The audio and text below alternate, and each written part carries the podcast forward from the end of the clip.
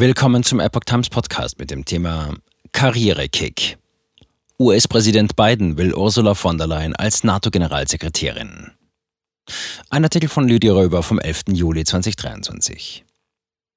Die Präsidentin der Europäischen Kommission ist die bevorzugte Kandidatin des Weißen Hauses für den Posten der NATO-Generalsekretärin. Trotz laufender Ermittlungen der EU-Staatsanwaltschaft wegen des Milliarden-Impfstoffdeals mit Pfizer wie schafft es Ursula von der Leyen, in der internationalen Politik immer weiter aufzusteigen? US-Präsident Joe Biden hat sich dafür ausgesprochen, dass Ursula von der Leyen zur Generalsekretärin der NATO ernannt wird. Biden ist laut dem britischen Newsmagazin The Telegraph der Meinung, dass von der Leyen am besten geeignet sei, Jens Stoltenberg zu ersetzen, wenn dieser im Herbst 2024 aus dem Amt scheidet. Der Norweger leitet das Bündnis seit Ende 2014. Laut einer anonymen Quelle innerhalb der NATO versucht der US-Präsident Ursula von der Leyen von dem Posten zu überzeugen.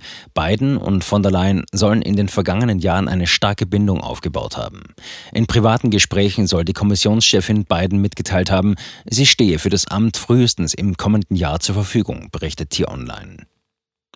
Stoltenberg geht, von der Leyen kommt Stoltenberg hatte schon Anfang 2022 mitgeteilt, er wolle den Posten als NATO-Generalsekretär abgeben. Nach dem Beginn des Ukraine-Krieges wurde seine Amtszeit bis zum kommenden Herbst verlängert. Letzte Woche wurde bekannt gegeben, dass der 64-Jährige doch bis Oktober 2024 verlängert hat. Zuvor hatte sich abgezeichnet, dass sich die 31 NATO-Staaten auf keinen Nachfolger einigen konnten. Der Generalsekretär muss einstimmig von den NATO-Ländern bestätigt werden. Die Frage, wer die Militärorganisation leitet, wird im Normalfall von den Mitgliedstaaten des Militärbündnisses geregelt, und zwar hinter den Kulissen. Der militärische Oberbefehlshaber ist in der Regel ein US-Amerikaner, der Generalsekretär wird mit jemandem aus den Reihen der übrigen, überwiegend europäischen Mitgliedstaaten besetzt. Wunschkandidatin des Weißen Hauses. Was aber macht Ursula von der Leyen zur Wunschkandidatin des Weißen Hauses?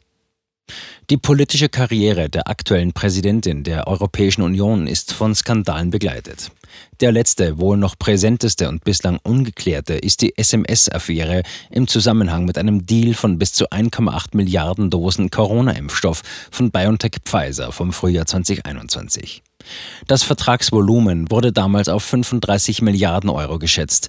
Dabei war der persönliche Kontakt zwischen von der Leyen und Pfizer-Chef Albert Bourla für das Geschäft entscheidend, wie die New York Times berichtete. Deshalb ermittelt nicht nur die EU-Staatsanwaltschaft seit Herbst 2022 gegen von der Leyen, auch die New York Times klagte gegen die Europäische Kommission, weil diese sich weigert, die Textnachrichten zwischen der EU-Präsidentin und dem CEO von Pfizer zum Kauf der Covid-Impfstoffe zu veröffentlichen. Die New York Times will sich mit dem höchsten Gericht der EU auseinandersetzen. Es geht darum, dass die Kommission rechtlich verpflichtet ist, die Nachrichten freizugeben, da sie Informationen über den Deal enthalten könnten. Auch die Details zu den Milliardenverträgen mit Pfizer werden bis zum heutigen Tag geheim gehalten. Im Raum steht die Frage, ob von der Leyen via SMS informelle Absprachen traf, die über die offiziellen Verhandlungen hinausgegangen sind. SMS-Affäre schon als deutsche Verteidigungsministerin. Mit der Löschpraxis von SMS ist Ursula von der Leyen schon einmal durchgekommen. Es betrifft ihre Zeit als deutsche Verteidigungsministerin zwischen Dezember 2013 und Juni 2019. In diesem Zeitraum flossen Milliarden in neue Waffen, Fahrzeuge und Munition. Vor allem aber wurden Beratungsverträge großzügig vergeben. Zu großzügig, kritisierte dann später auch der Bundesrechnungshof. Im Januar 2019 setzt der Bundestag einen Untersuchungsausschuss ein. Von der Leyen wird beschuldigt, Aufträge in Millionenhöhe direkt an Beratungsfirmen vergeben zu haben und das oft ohne Ausschreibung. 80 Prozent der Berateraufträge seien freihändig vergeben worden. Hinzu kommt der Verdacht auf private Verstrickungen. Mindestens ein Sohn von der Leyen soll bei McKinsey gearbeitet haben, einer der begünstigten Beraterfirmen. Unmengen von Steuergeldern. Vetternwirtschaft bei der Vergabe von Aufträgen. Seinerzeit forderte der Ausschuss das Diensthandy von der Lions als Beweismittel. Aber alle Nachrichten waren nach Löschung vom Handy verschwunden, bevor sie untersucht werden konnten. Vor dem Ausschuss sagte von der Leyen dann aus, sich nicht mehr an die Nachrichten erinnern zu können. Anschließend im Dezember 2019 wurde von der Leyen dann in das Amt der EU-Kommissionspräsidentin ohne Wahl und über die Köpfe der europäischen Bürger hinweg durch ihre Parteifreundin Angela Merkel gehievt.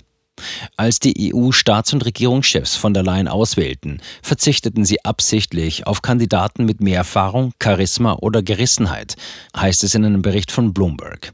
Obwohl sie die einzige Kandidatin war, gab es am Ende nur eine Mehrheit von neun Abgeordneten im Europaparlament, um sie ins Amt zu bringen. Bilanz und Neubesetzung als NATO-Chefin. Ist also von der Leyen die richtige für den 2024 vakant werdenden Posten an der NATO-Spitze? Immerhin verfügt die 64-Jährige über einige Erfahrung in Verteidigungsfragen durch ihre Zeit als Verteidigungsministerin in der Regierung von Angela Merkel. Aber in dieser Zeit waren Berateraffäre und SMS-Löschung nicht die einzigen Skandale. In ihrer Amtszeit als Verteidigungsministerin konnte von der Leyen ihr Ressort gerade im Bereich der Alltagsausstattung nicht auf Vordermann bringen. Während die Beraterkosten in dreistellige Millionenhöhe, es ist von 200 Millionen die Rede, schnellten, wurde beispielsweise im Februar 2018 bekannt, dass es der Bundeswehr sogar an Westen, Winterkleidung, Stiefeln, Skiern, Zelten und Schutzwesten mangele. Karrierewunder Ursula von der Leyen. Die Soldaten mussten mangels verschlüsselter Geräte mit Handys kommunizieren. Die Standard-Sturmgewehre der Armee G36 wurden nach ein paar hundert Schuss zu heiß und konnten dann nicht mehr gerade schießen. Als Sinnbild der maroden Truppe und ihrer erbärmlichen Ausstattung wurde die Besenstiefel-Affäre bekannt. 2015 waren die Soldaten sogar einmal gezwungen, Militärübungen bei einem Manöver in Norwegen mit Besenstielen anstelle von Gewehren durchzuführen. Bemerkenswerterweise hat keiner dieser Skandale den Aufstieg Ursula von der Leyen je gebremst oder ihr in ihrer Karriere geschadet. Jetzt wird ihr von US-Präsident Biden das nächste hohe Amt angereicht.